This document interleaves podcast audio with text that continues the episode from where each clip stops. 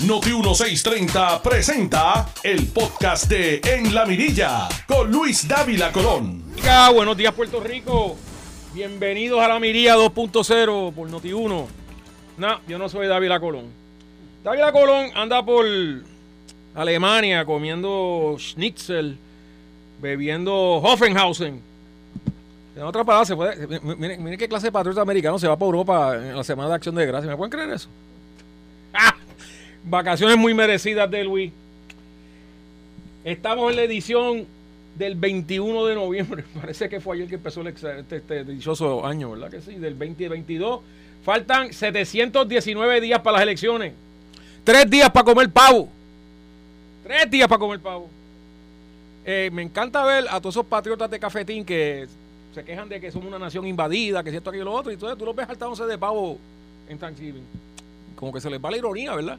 Eh, 45 días para cerrar el año, 33 días para Navidad. Eh, por ahí viene Black Friday, aunque ahora es Black Friday digital. El mundo se sienta ahí al frente a ordenar de Amazon, ¿verdad? Mira, aquí, aquí, aquí en la cabina me están, me están de acuerdo conmigo. Han pasado 190.213 días desde que Colón se apareció por aquí el 19 de noviembre. 529 años de colonia.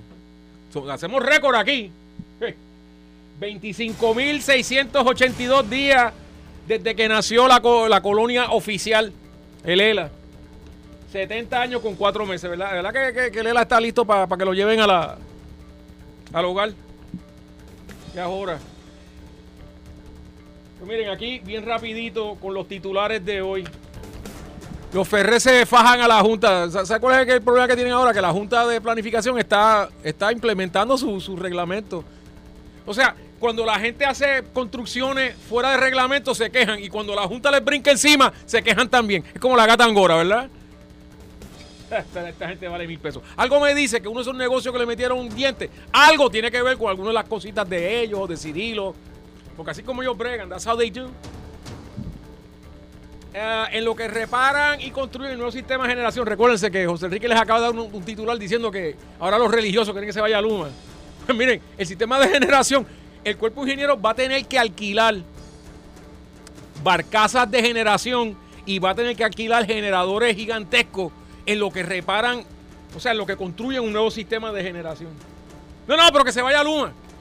Que vuelva energía eléctrica y Figueroa Jaramillo y Santos y los cuates de la UTIEL. Eso es lo que quieren estos, estos genios de la insuficiencia. Confirmaron a María Anton Giorgi como jueza del Distrito Federal aquí en Puerto Rico. En buena hora, porque Dios sabe que hacen falta jueces. O sea, cada vez que ustedes leen que, se llevan a un. Que se llevan ahí a 10, 20, 30 narcotraficantes, esos son 10, 20, 30 juicios. Y lo que hay son cuatro jueces activos. Hay, hay, hay par de jueces retirados, o senior, como les dicen, y, eh, pero esos no ven casos criminales. So, buena hora, María Anto Giorgi va a tener las manos llenas. Ya fue, ella fue la clerk of the court, así que ya sabe cómo se brega allá adentro. No tuvo la mejor vista del mundo, pero yo estoy seguro que ya supera eso. De... Ah, iban a protestar en la Copa Mundial hasta que vino FIFA y dijo: el que se ponga a hacer eso, le vamos a meter tarjetas amarillas. Eh, más tarde abundaremos de eso cuando llegue el panel, pero les puedo decir algo. Hay dos instituciones que son las más corruptas en el mundo. Una es el Comité Olímpico Internacional, que son unos astros en extorsionar a países, y FIFA. ¿Cuál de las dos es más corrupta? FIFA también se sabe. Usted no se ha preguntado por qué está haciendo la Copa Mundial ahora en, en Qatar. ¿Y por qué la están haciendo en noviembre, diciembre? ¿Saben por qué? Porque si la hacen en el verano, allí se muere todo el mundo porque las temperaturas suben a 120. Así que miren, miren que pagaron billetes, ¿ok? Para que se hiciera allí. Eh, Trump regresa a Twitter y los liberales con ataques de cuerno. Hablando de Twitter, ¿se han dado cuenta cómo están diciendo que Twitter está cayéndose, bla, bla, bla, bla, que están votando gente, bla, bla, bla? Y mientras tanto, Amazon votó a 10.000 la semana pasada. En, en Facebook están votando a 10, pero como esos dos son liberales, calladita la prensa nacional. Ah, no, están tan cool. Y por último, colapsa FTX para los que sigan el cripto. Al tipo ese, a Samuel Bankfried, lo tenían comparado con, con Warren Buffett. Ah, este es un af de la finanza. Se les aparecieron 14 mil millones. Y después de una entrevista donde dijo, ah, todo lo que yo decía era gofio. Eso era un, un cuento. Esos son los titulares que tenemos para hoy. Se dado cuenta de esa semana de acción de gracia. No hay mucho titular, pero aquí tenemos al hombre que tenemos un invitado especial que es el que, que, que él es noticia de por sí. Lo estamos consiguiendo, así que voy a expandir un poco más con lo de la Copa Mundial. Yo sé que muchos de ustedes están. Yo no. Yo estoy poniéndole más atención a college football. Michigan le ganó a Illinois. Este, Ohio State por un pelo le ganó a Maryland. Y el sábado somos nosotros contra las fuerzas del mal. Pero nada, eh, ahora con nosotros, mi buen amigo, mi buen compueblano, por los dos somos de Trujillo, el expresidente del Senado, líder de la minoría, y tiene el mejor, el mejor apodo que yo he visto un político tener, el tiburón blanco de Trujillo Alto. Está con nosotros Tomás Rivera Chats. Saludos, Peter. Saludos para ti, saludos para todos los compañeros y compañeras de, de Noti1 y, para corregirte, no somos de la minoría, somos del partido de gobierno y somos el partido estadista que obtuvo la mayoría en la consulta en noviembre del 2020. Así que somos el portavoz de la delegación del partido, del partido Nuevo Progresista. Quedó corregido. Mire, ya que ya que la semana pasada vimos el, el triste teatro o sea, esta gente no pudo ni confirmar a Nino Correa, mano. Si tú no puedes confirmar a Nino Correa que hay consenso a través de todos esos compañeros de ustedes, no pudieron ni hacer eso. Dígame su impresión, mire, de dos cosas. Le primero de, lo de Nino Correa y después, ¿cómo usted ha visto este, esta sesión legislativa del gran baby Yoda Dalmau?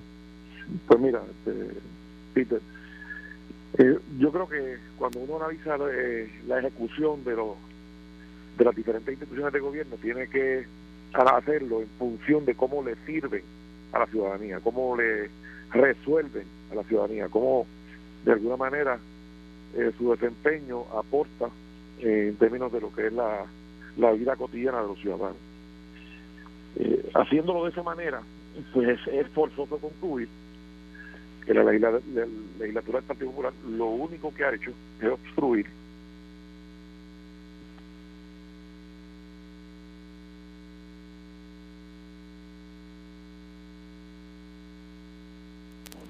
quedó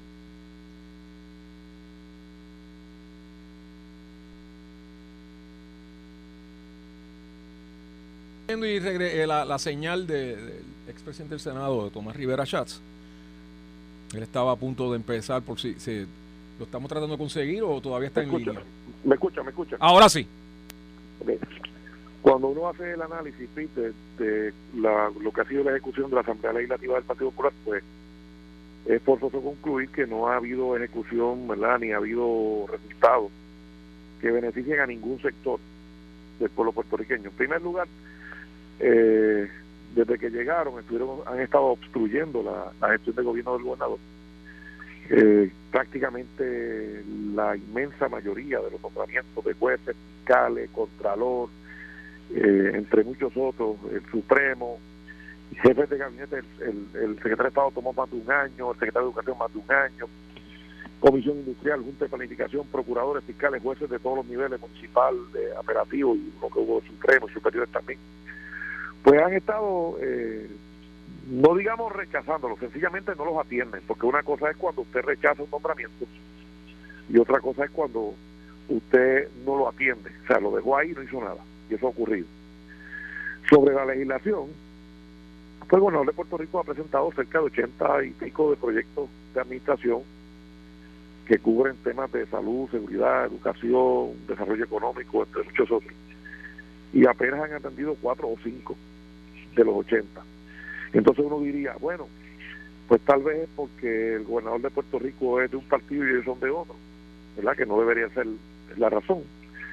Pero eh, ciertamente eh, ni siquiera se aprueban los proyectos de ellos. O sea, los proyectos que Tatito inventa en la Cámara y envía al Senado, o los que se inventan los populares en el Senado y los envían en la Cámara, pues ninguno, ninguno de ellos tiene de alguna manera eh, resultados positivos. O sea, se cuelgan los proyectos entre ellos mismos. Y, y cuando uno dice, pero ¿cómo es posible? Bueno, un partido que no puede aprobar un reglamento, un partido que no sabe si van a votar enmiendas en bloque o, en, o por línea, eh, o separadas, si van a escoger el presidente por voto directo al pueblo o por delegado, y que, y que apenas han podido recaudar y que obvio tampoco han podido definir en pues entonces uno, uno tiene que concluir forzosamente que la legislatura del Partido Popular ha sido un total y absoluto fracaso, sin lugar a dudas. Entonces, cuando tú dices, bueno, pero en esta ocasión la legislatura tiene unos partidos emergentes, ah, pues entonces vamos a ver. Eh, Movimiento Victoria Ciudadano ha presentado legislación que beneficie a nadie, ni al pequeño comerciante, ni al ciudadano. De ninguna manera ha habido proyectos que tengan impacto o que sugieran eh, algo positivo ¿verdad? En, el desempeño de esos legisladores. Proyecto de unidad igual. En, el caso de la senadora Proyecto de Unidad presentó un proyecto para crear un fondo de alivio que no tenía dinero, ¿verdad? Es como una carta a Santa Claus o una promesa de un viaje a la luna. Eh, y así por el estilo, el PIB tampoco ha presentado legislación que de alguna manera pueda beneficiar a la gente. Así que la legislatura, eh, es el Partido Popular y, los partidos emergentes, pues han sido realmente ineficientes, han sido un desastre. Entonces, pues vamos a ver qué ha hecho el gobierno del PNP. Bueno, pues el gobierno del PNP eh, de inmediato comenzó a reconstruir las escuelas, ya hay casi 600 eh, escuelas eh, por terminarse la construcción y cerca de 200 más que van a estar construyéndose, algunas, ¿verdad? algunas remodelándolas, algunas mejorándolas, algunas una construcción completa. Las carreteras se están repavimentando que hacía décadas que muchas de ellas no se, pavimentaban en todo Puerto Rico. Eh, se salvó el, la, pensión de los jubilados con el plan de ajuste, que el, que el proyecto que presentó el presidente de la Cámara Popular, Tito Hernández, eh, incluía un recorte de 10% a las pensiones y nosotros lo detuvimos. Dimos la batalla y lo logramos. De igual manera, aumento, maestros mil dólares, policías, bomberos, oficiales correccionales, componentes de salud, entre muchos otros eh, de gobierno. Además, se mejoró el salario mínimo federal para la empresa privada. Se ha estado procurando transformar el sistema eléctrico, el sistema de telecomunicaciones, el sistema de agua potable, se ha estado mejorando su infraestructura para ubicar a Puerto Rico a la altura de los tiempos modernos.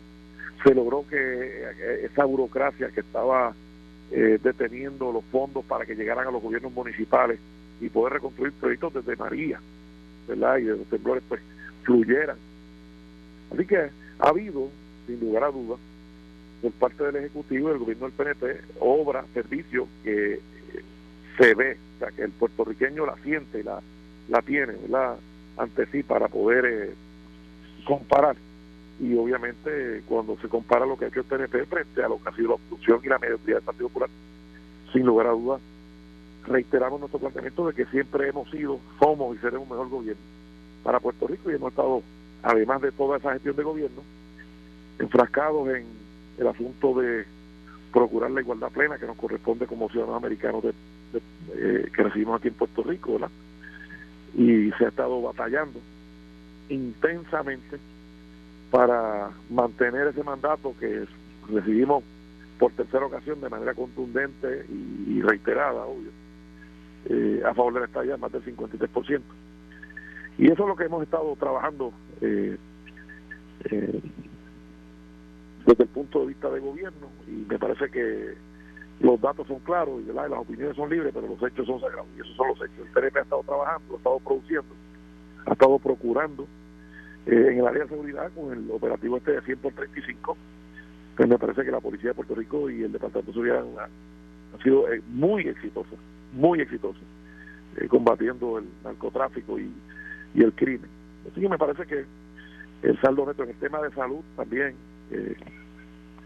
el doctor Carlos Mellado logró el tema del COVID destacarse no tan solo aquí, sino en comparación con algunos estados de la Unión y fue reconocido así.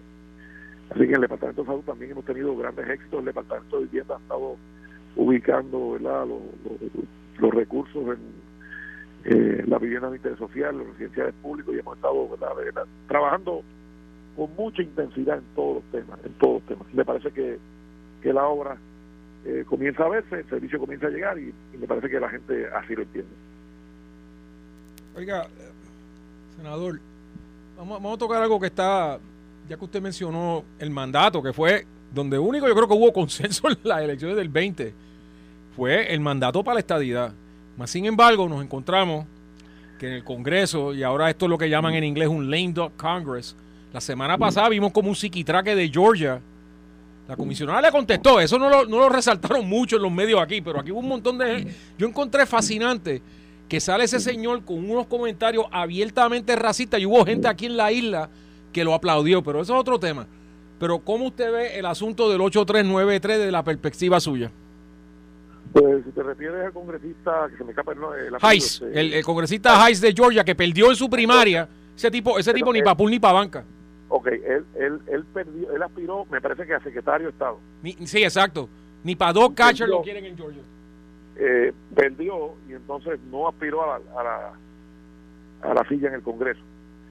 Y, y, yo quiero que la gente que cree en esta idea, ¿verdad? que la gente que dio el voto PT sepa que contrario a lo que algunos sectores de la prensa colonial quisieron proyectar aquí, a nosotros nos conviene que ese tipo se vaya, porque es uno menos enemigo de esta idea allí dentro. Así que ese señor, este, ese troglodita se fue de allí, porque es un perdedor. Y el proyecto de, que, de consenso que se, que se presentó sigue su, su curso, ¿verdad? Y esperemos que se baje a votación y que cruce el Senado y que eventualmente se logre ¿verdad? Eh, la celebración de esa consulta. Hay gente, Peter, que plantea, ah, bueno, pero si lo aprueba la Cámara y no lo aprueba el Senado, ah, bueno, pues que es que hay que hay congresistas que no quieren esta idea. Bueno, pues yo le digo a los populares que los puertorriqueños no quieren él aquí, no lo quieren.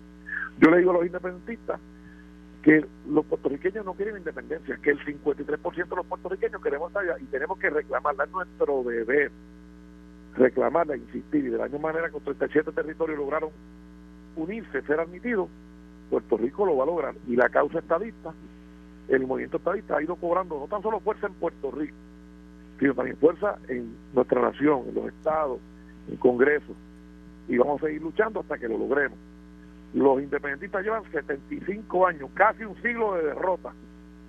Y el Partido Popular, todo el tiempo una vergüenza porque quieren ser primero cuando recortan, último cuando reparten beneficios y derechos y no tienen y no tienen nada que ofrecerle al pueblo de Puerto Rico en materia de estatus. Así que la causa estadista, que es la que procura la igualdad plena para todos y cada uno de los puertorriqueños que viven aquí, va cobrando prominencia. Algunos casos que se están llevando en las cortes también van acentuando la necesidad de atender este problema de, la colonia en Puerto Rico y creo que, vamos avanzando cada vez, ¿verdad? Cada vez más. Quisiéramos que se avanzara todavía más rápido y lo lográramos de inmediato, pero los procesos políticos a veces no son tan rápidos como quisiéramos. Eh, mire, eh, nos quedan seis minutos. Me gustaría que usted nos, nos, nos diera luz. ¿Cómo está la relación suya con el gobernador, con la comisionada eh, ¿dónde usted tiene, que usted cree que usted puede tener? O sea, todo el mundo quiere que usted sea un, sello de goma y que la comisionada sea un sello de goma. y eso no funciona así. Peter, dame explicarte. Mira, eh, mi relación está bien con todos los compañeros y compañeras, el gobernador, la comisionada, yo del Senado, la Cámara, los alcaldes y alcaldesas. Pero lo más importante es que el señor gobernador, la señora comisionada, todos los senadores y senadoras, igual que los compañeros y compañeras de la Cámara y los alcaldes y alcaldes del partido, la relación que queremos cultivar y que, que queremos asegurar que se mantenga sólida es con nuestros constituyentes. Por eso es que nosotros no nos preocupamos por lo que hay que decir, nosotros nos preocupamos por lo que hay que hacer, lo hacemos. Y aumentamos el sueldo, y arreglamos las escuelas, y depositamos las carreteras, y protegemos a los pensionados, y defendemos a los pequeños y medianos comerciantes, y construimos nuevas viviendas. Y estamos ubicando a Puerto Rico, ¿verdad?, en el ojo mundial para que los inversionistas vengan aquí. Así que hemos estado y estamos protegiendo los recursos naturales y ambiente, y ambiente aquí en Puerto Rico. Así que el equipo completo de La Palma, ¿verdad? Ha estado enfocado en eso y cuando tú lo contrastas con el Partido Popular, pues el Partido Popular está prácticamente inexistente. El Partido Independentista, pues se ha dedicado últimamente a, encubrir acusadores sexuales y los demás partidos pues no han tenido ninguna resonancia de absolutamente nada, ¿verdad? De absolutamente nada. Así que lo que hemos estado trabajando, y está el dato ahí, eh, hemos sido los que fuimos electos bajo la insignia del Partido No Progresista. Um, nos quedan cuatro minutos antes de tener que ir al break. Uh, ¿Cómo usted caracterizaría o sea, esta, ya, ya, usted habló bastante del desastre que han sido los populares a nivel de Senado, pero a nivel de la Asamblea Legislativa completa, en estos dos años, ¿cuál es, cuál es su, de, su óptica? ¿Cómo funcionó? Eh, es que, es lo que te dije, no han logrado articular nada ni aprobar nada. pero, pero, en, pero en serio que, que, Tatito manda proyectos y se los cuelgan los mismos populares. ¿Cómo, cómo pues Eso no pasaba con usted Johnny Méndez. Ellos, llegaron allí diciendo que, para darte un ejemplo, ellos llegaron allí diciendo que iban a inventar el código electoral. Y nosotros dijimos, bueno, cualquier enmienda que sea positiva, pues muy bien, vamos, vamos a cooperar, vamos.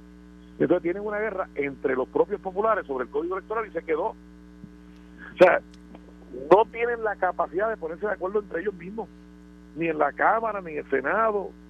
la legislatura popular es un absoluto y rotundo desastre. Igual que los que fueron electos del partido emergente. Y alguna gente pues que los eligió, ¿verdad? Porque había unos rencores, había unas, unas cosas. Pues ahí lo tienen, ahí tienen lo que, lo que se eligió. Y lo vamos a corregir en noviembre del 2024. Eh, vamos a hablar de eso cuando regresemos en, tres minutos, pero me gustaría, ya que usted ha mencionado los partidos emergentes, le, voy a hacer una pregunta, porque yo no tengo la más mínima duda de que Mariano Gales, Ana Rivera Lacén y Rafael Bernabé, aquí, o sea, en Puerto Rico se usa mucho el término comunista para tildar a independentistas, pero en el caso de estos tres, no es un adjetivo, es la realidad. ¿Usted cree que el electorado estaba consciente de que iban a mandar a estos tres ultra izquierdosos, para ponerlos así, pero son comunistas. ¿Y, y qué usted ha visto la legislación de ellos? Pues nada, no, ha habido legislación y creo que creo que el que no se enteró cuando le prestó el voto, ahora está enterado y se van a encargar de ellos en noviembre del 2024. Creo que ahora la gente tiene claro cuál es la misión de estas personas. Oiga, tengo que recordarle, informarle que el Partido Independentista cambió su nombre, ya no se llaman así, ahora se llama el Partido Falocrático. Este, usted había visto, usted había visto un teatro, una, una farsa como ese asuntito de la de cómo taparon al, al, al, hostigador ese y que después tengan la, la, después que ellos tanto han señalado María de Lourdes lo emplea y le tiene contrato y el tipo trabajando allí sin problema. Viste, mira, el Partido Independentista siempre ha sido una farsa.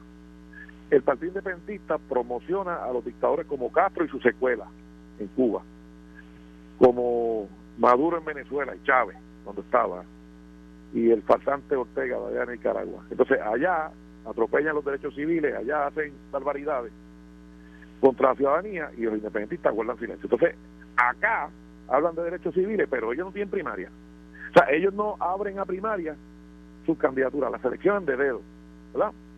Y la realidad es que cuando yo veo que eh, hacen el planteamiento de que se van a juntar Victoria Ciudadana y el PIB, como si no hubiesen estado juntos siempre, siempre han estado juntos, juntitos ellos, todos, sumados, no llegaron al 53 que llegó la estabilidad. Y ahora la gente ha tenido eh, el entendimiento claro de lo que representa esa gente.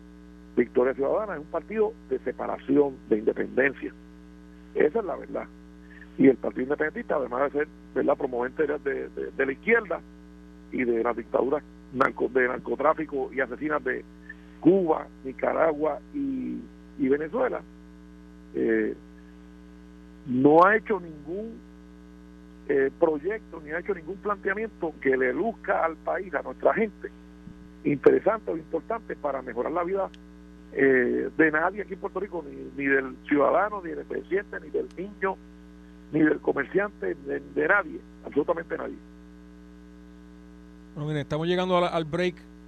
El expresidente del Senado, Tomás Rivera Chat, el tiburón blanco, va a estar con nosotros la segunda media hora. No se vayan, porque todavía vamos a estar hablando, miren, vamos hablando de para dónde el PNP. Vamos a estar hablando de cómo él ve el futuro electoral. Vamos a estar hablando de un montón de cosas. No se vayan, que ese sintonizados aquí en La Mirilla, en Noti 1630. Tú escuchas el podcast de En La Mirilla con Luis Dávila Colón por Noti 1630. Buenas tardes, amigos. Estamos en Noti 1630 en La Mirilla. No, yo no soy Dávila Colón. Eh, yo soy Peter Miller, por si no se habían dado cuenta. Eh, Dávila pues anda por Europa dándose buena vida, bebiendo vino tinto y vino blanco y comiendo schnitzel y allá por Alemania, haciendo Dios sabe qué más. Eh, eh, son unas vacaciones bien merecidas. Pero de todas maneras, estamos aquí con un invitado especial, el gran trujillano y buen amigo, el expresidente del Senado y uno de, los pilares del PNP, el, senador Tomás Rivera Schatz. Eh, Tomás, Ya que estábamos hablando de esto ahorita, hay unos hechos que son inescapables. Que esto es bien interesante, que en el 20, en noviembre del 20, la estadidad, se, por primera vez se ve que el, el deseo de los Puerto Rico, de los que vivimos aquí en Puerto Rico, los americanos que vivimos aquí en Puerto Rico, por un 54%. Más sin embargo, el PNP, el único, el único partido que defiende la estadidad, recibió 33%. Mi pregunta es, ¿cómo de, la, tú naciste dentro del PNP? O sea, tu, sangre no es roja, tu sangre es azul y blanca. ¿Cómo tú crees que el PNP mejora esa situación electoral? Bueno, eh, es algo que nos corresponde eh, plantear, ¿verdad? Desde una perspectiva un poco más, más amplia.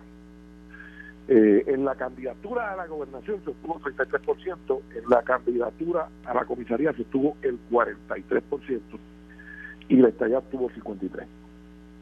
Entonces, obviamente, eh, un cuatrenio bastante eh, intenso, ¿verdad?, en términos de lo que fueron las candidaturas. Eso provocó eh, algunas molestias en algunos pueblos que tuvo, pudo haber tenido consecuencias en términos de la gobernación. Eh, y alguna gente en el Partido Popular pues están hablando de segundas vueltas y están hablando de que verdad que no es suficiente el 33% que obtuvimos para la gobernación y yo quiero decirle lo siguiente. Cuando tú miras el 53% que sacó la estabilidad obvio que hay mucha gente del Partido Popular que votó por la estabilidad y esos amigos del Partido Popular empezaron votando por la estabilidad en noviembre del 2020 y probablemente van a terminar votando por el PNP en el 2024. ¿Por qué? Porque el Partido Popular es un partido que se ha transformado en un partido de izquierda, un partido que eh, se ha nutrido de líderes que tienen eh, ideas socialistas, comunistas, separatistas, y por eso va menguando. Así que hay gente que quiere señalar eso como una deficiencia del PNP y el PNP tiene que atenderlo sin lugar a duda. Pero la deficiencia es todavía mayor en los otros partidos. Porque fíjate que todos votaron en la estadidad, el único partido que defiende la estadidad es el PNP y por eso a todos los que creen en la unión permanente, a los buenos amigos del Partido Popular, a todos los PNP y a todos los estadistas, mire, la única forma de votar para adelantar nuestra causa es íntegro, bajo la palma en las tres papeletas, porque si usted tiene un Senado popular, eh, pasa lo que está ocurriendo, ¿ves? que se van allá a cabildear y ponen cabilderos en contra del mandato de la estabilidad.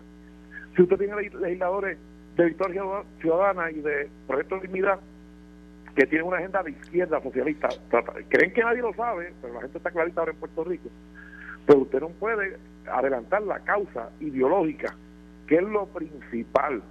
Y entonces, usted no puede, ¿verdad?, de una manera contundente, plantear que es estadista y permitir un gobierno popular o socialista, o, un, o que una de las ramas sea dominada por otro partido que no es un partido estadista, porque está obstruyendo, está cancelando su voto, ¿verdad? O de alguna manera diluyéndolo, el esfuerzo que se hace para lograr la misión de Puerto Rico como Estado. Y nuestro partido siempre ha estado abierto a la primaria. Eh, así es que ya veremos eh, si hay primarias o no. Eh, a nivel municipal, a nivel legislativo estoy seguro que va a haber, tal vez en comisaría de Washington también. Ya veremos lo que ocurre, ya veremos lo que ocurre. lo cierto es, Peter, que cuando ocurrió el, el verano 2019, los enemigos del PNP de esta edad estaban cantando victoria y el PNP se alzó o sea, que ganar por un 33% en un escenario donde eh, fue eh, bastante inhóspito, hay que reconocerle ese esfuerzo al gobernador. Hay que, eh, eso fue una peleadura que la ganó. eso fue una peleadura que la ganó.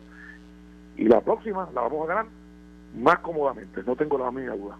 Oiga, ¿usted no cree que es medio irónico que la prensa colonial jamás reseña que estos dos, que el PIB y MBC, que nosotros aquí le decimos violencia comunista, estén chillando de que los dos partidos mayoritarios son antidemocráticos y los únicos dos partidos los únicos dos partidos que hacen primaria y el que empezó haciendo primaria fue el PNP y esta gente todo es por dedo y ellos no. Estos antidemocráticos Dios cara pero si todos, todos los de ustedes son por dedo. Mira, mira. A la gente que me está escuchando. El PIB lleva casi un siglo perdiendo, 75 años de derrota. Entonces, aspiran a ser minoría porque postulan un solo senador. El PNP postula seis, el Partido Popular postula seis, pero ellos postulan una. Victoria Ciudadana postuló dos, Proyecto de Unidad postuló uno. O sea que esa gente aspiran a ser minoría y llegan allí a tratar de diluir el voto mayoritario de la estabilidad. Por eso no puede haber estadista que no vote por la palma íntegro. Por eso no debe haber un estadista que sea parte de la palma. Porque esa gente aspiran a ser minoría, llegan allí como minoría, se juntan con los populares y quieren detener el mandato de la estabilidad. Esa es la verdad. Y lo triste es que alguna gente cae en eso, ¿verdad? Lo triste es que alguna gente cae en eso. Ahora, ahora que usted menciona eso, voy, voy, más en más detalle. Proyecto Dignidad, que yo le digo proyecto charlatán, porque yo lo que veo hay una fraca, un fracatán de charlatán, pero ese soy yo. Eh, yo no tengo la más mínima duda de que los 90 mil votos, por lo menos 70 mil eran de estadistas PNP disgustados con las posiciones, digamos, liberales que tomó el PNP. ¿Cómo usted cree que no, recupera? Espera, espera, espera, espera, espera, espera, espera, espera, ¿No? no, no, no. El que fundó el proyecto de Dignidad se llama Ricardo Rosselló.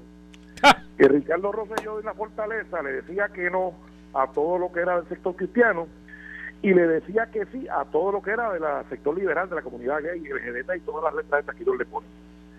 Esa es la verdad. El verdadero fundador de Proyecto Unidad fue Ricardo Rosselló con sus actitudes y molestó al sector cristiano estadista y ese fue el precio que se pagó. Por eso es que en el PNP los líderes que estamos, empezando por el gobernador, tenemos que reconocer que tenemos un sector conservador. El PNP está integrado por esencialmente por electores moderados, principalmente y mayoritariamente, pero tiene un sector conservador sustancial y que vota en bloque. Y el PNP, que es un partido. En ese sentido, con familia eh, y que tiene principios y valores, tiene que tener eso bien claro porque por las actitudes de Ricardo Rosselló la fortaleza, ¿verdad? Que habrá gente que esté a favor y yo pues no las comparto. La consecuencia fue esa. El verdadero fundador de ellos fue, ah, porque no, pero es que los que recogieron las peticiones, sí, recogieron la petición los que la recogieron, pero él fue el motor. Él fue el que lo motivó, porque el sector cristiano siempre estuvo votando con nosotros.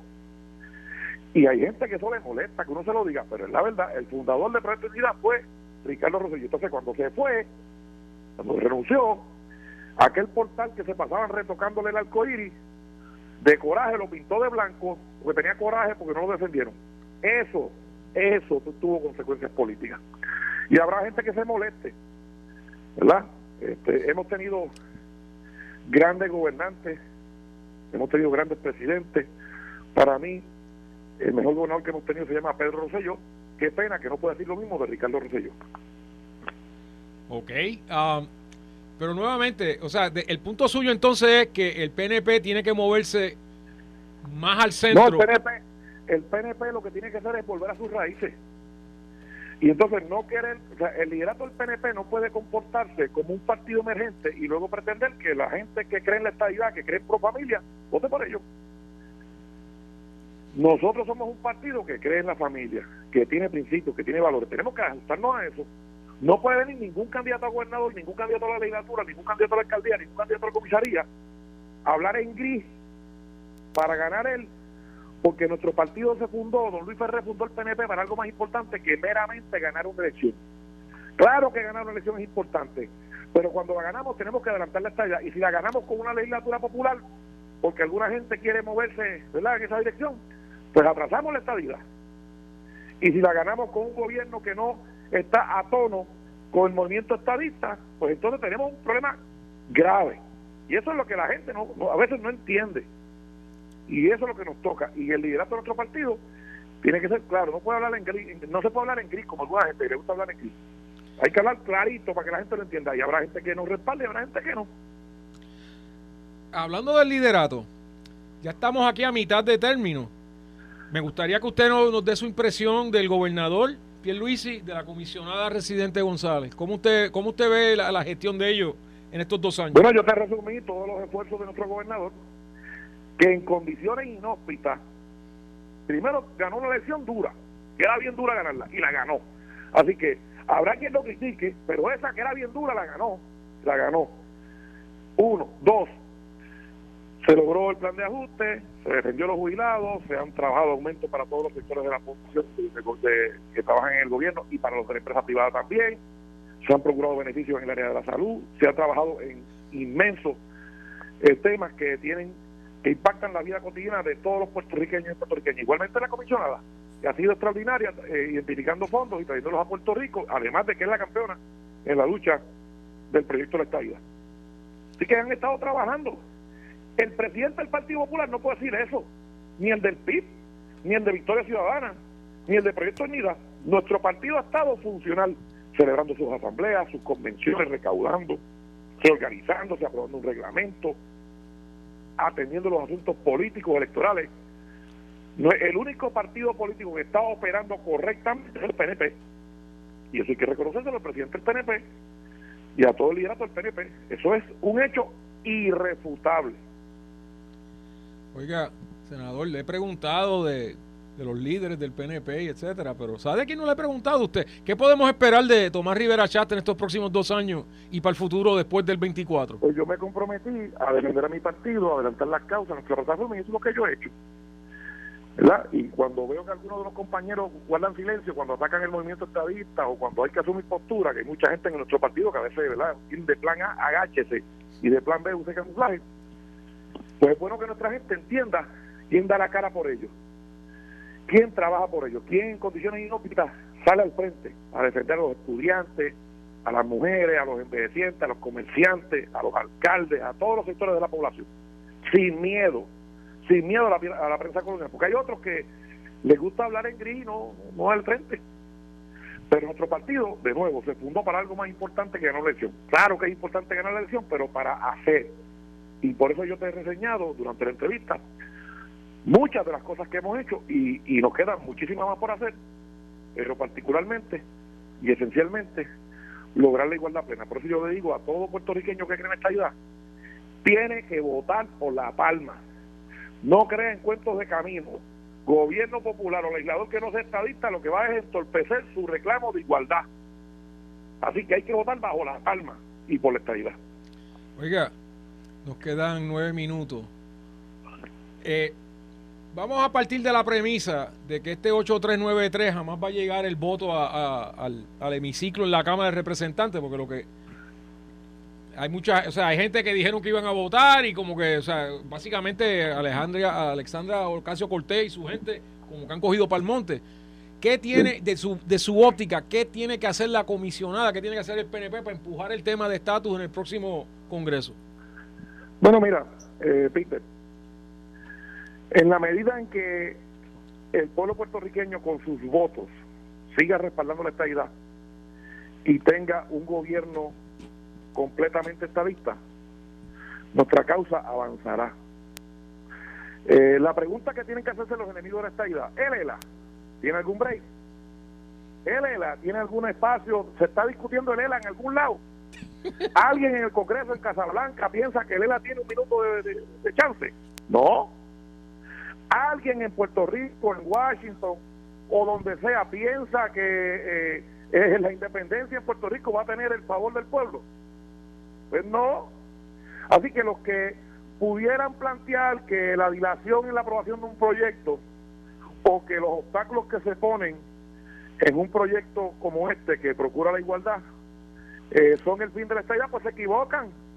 Porque la estabilidad es lo que se está discutiendo. La estabilidad es lo que se está buscando. Nadie está buscando a la colonia en independencia. O no tiene los votos. Los votos los tiene la estabilidad. Y para defender la estabilidad hay que votar por el PNP. Y a los amigos del Partido Popular que son proamericanos, yo los, yo los invito a que ingresen al PNP formalmente. Vengan al PNP, que esta es la casa que cree en la unión permanente, en la moneda común, en la defensa común, en la ciudadanía, en las dos idiomas, en las dos banderas. Este es el partido de la Unión Permanente, el PNP. Es lo que le queda a la gente que quiere perfeccionar y mejorar la relación con los Estados Unidos. El partido nuevo progresista. Los demás son mediocres e izquierdosos. Oiga, y ahora, y ahora me voy a lo bien local. Usted y yo somos de Trujillo Alto, los dos vivimos allí. Usted sabe que este año pues ocurrió, digo, mi amigo, porque yo lo quiero mucho, cometió un error grave, va para la cárcel, José Luis Cruz fue, tuvo que renunciar. Y ahora tenemos este otro alcalde, Pedro Vázquez. Y hoy salió en las noticias que va a venir que venir Tree a ayudarlo porque no ha llenado los papeles correctamente y no tiene, no puede accesar fondos de FEMA para trabajo permanente. ¿Qué usted cree de la gestión de ese alcalde? Hasta el momento. Es que, es que, es que la mediocridad y el problema que tiene el Partido Popular ya es viral.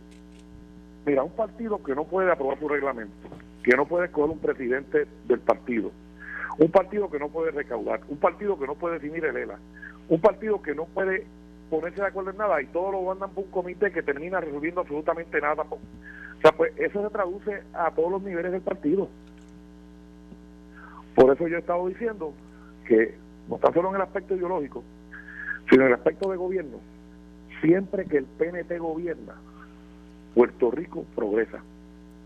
Así que siempre que hay un alcalde de La Palma que trabaja, mira, mira el trabajo de Miguel Romero en San Juan, rescató la alcaldía de, de Carmen Yulín y ha estado levantando la infraestructura, repavimentando las escuelas, ha estado mejorando todo lo que es la infraestructura de San Juan, programas de asistencia social, estuve acompañándolo en el mensaje del Estado, del Estado del municipio, eh, Estado financiero del municipio, y estuvo excelente. esa es la diferencia. Esa es la diferencia. Queremos que nuestra gente entienda que para estar en sintonía, el voto inteligente es una sola cruz debajo de la palma en la tres papeletas. Oiga, y antes de irnos, este, pues esto es un tema bien triste, pero nosotros queremos darle el pésame aquí a, uno de los alcaldes, si no el mejor alcalde en Puerto Rico, Ramón Luis Rivera, que lamentablemente perdió a su madre el sábado por la noche. yo, eh, yo me expresé por las redes sociales, ¿verdad? Eh, Ramón Luis Padre, ¿verdad? Que su esposa pues, falleció cariñosa, cariñosamente conocida como Helen, pero su nombre Angélica Cruz, pues doña Angélica fue una primera dama que sirvió con mucha devoción, una señora muy dulce, muy agradable, muy muy servicial para toda la gente de Bayamón y todo el mundo la recuerda con, con, muchísimo amor y cariño por, por, por, la clase de persona que era, además de que la pena verdad que todo el mundo eh, siente por la pérdida de la esposa de, de otro puerto estándar de La Palma, que es don Ramón Luis Padre, y sin lugar a dudas, sin lugar a dudas, un superalcalde como Ramón Luis Rivera Hijo, que, que también eh, enorgullece a los estadistas con su con su trabajo en gobierno municipal y Eduardo, mi amigo Eduardo que está en AFI, que le tengo una gran estima y también toda la familia pues ha sufrido esa pérdida. Pues nuestro más sentido pésame, nuestro cariño. Los únicos recuerdos que habrá de, de Doña Helen son positivos, son bonitos. La señora se dio a querer por todo el mundo, por todo el mundo. Oiga, y me, voy al plano personal. Una, una cosa que a mí me encanta de del Día de Acción de Gracia, que es el, el día feriado por excelencia americano, es que aquí lo celebramos, pero lo hemos puertorriqueñizado. Por ejemplo, en casa vamos a estar comiendo arroz con gandules, vamos a tener pasteles, pero también vamos a tener el pavo. ¿Y usted, dónde lo va a celebrar? ¿En Trujillo Alto o va a estar allá con los caballos? Con mi familia, con mi familia y, vamos a estar aquí, ¿verdad? Y, siempre los puertorriqueños le, damos nuestro toque, pero, pero de nuevo quisiera insultar a toda la familia puertorriqueña que ese, ese, evento, ¿verdad? esta cena de acción de gracias, que tendrá lugar el próximo jueves, eh, lo hagamos con nuestra familia, los que tienen sus familiares vivos todavía, compartan con ellos, ¿verdad? Con moderación y con, con mucha mucha armonía. Porque la vida es breve y tenemos que disfrutar, ¿verdad? La compañía de nuestros seres queridos y, qué mejor oportunidad que esa que el Día de Acción de Gracias. Pues, senador, eh, hago eco de sus sentimientos. Creo que debería tirar otra vez el mensaje que usted tiró para el Día de Padre. Ese fue el mejor mensaje de padre que yo he visto en mi vida. Y va, y va a tono con el Día de Acción de Gracias porque usted lo, hablando del amor que tiene por su padre, el gran ex alcalde de Trujillo Alto, Nia Rivera. Eh, sí, señor, así es. Mire, este, yo no sé cuándo yo vuelvo a sustituir a, a, Dávila, pero usted sabe que lo voy a llamar otra vez porque yo, o sea, esto lo digo y se lo digo a usted en la cara. Usted puede estar de acuerdo con la posición de Tomás Rivera Chats. Ahora, cuando es hora de defender la palma y la estadidad, no hay quien le ponga un pie al frente a Tomás Rivera Chats Gracias por estar con nosotros. lo, dejo con, lo dejo con la última palabra antes de irnos al break. Bueno, nada, darte las gracias a ti, darle las gracias a Luis Dávila Colón. Espero que esté disfrutando de sus muy merecidas vacaciones. Luis Dávila Colón también ha sido una persona que ha, que ha defendido el movimiento estadista en la radio, documentado. O sea, un estadista documentado que ha estado eh, siempre de frente eh, desde hace muchos años, defendiendo la causa, un analista extraordinario que, que le ha servido también bien a Puerto Rico, así que espero que disfrute sus vacaciones y vuelva pronto para que continúe su labor. Senador, que disfrute con su familia el Día de Acción de Gracia. Gracias por estar con nosotros. Ha sido un placer tenerlo. Igualmente. Bueno, mis amigos, ya oyeron a, al tiburón blanco. Usted, usted puede estar de, de, acuerdo o en contra de las cosas que él dijo, pero no, nunca diga que él habla en grises, como él dijo. Ya el, tipo de hablar en grises se acabó. Nuevamente hacemos eco de, de pésame a la, la, mamá de Luisito Rivera y de Carlos, su hermano, que está en AFI.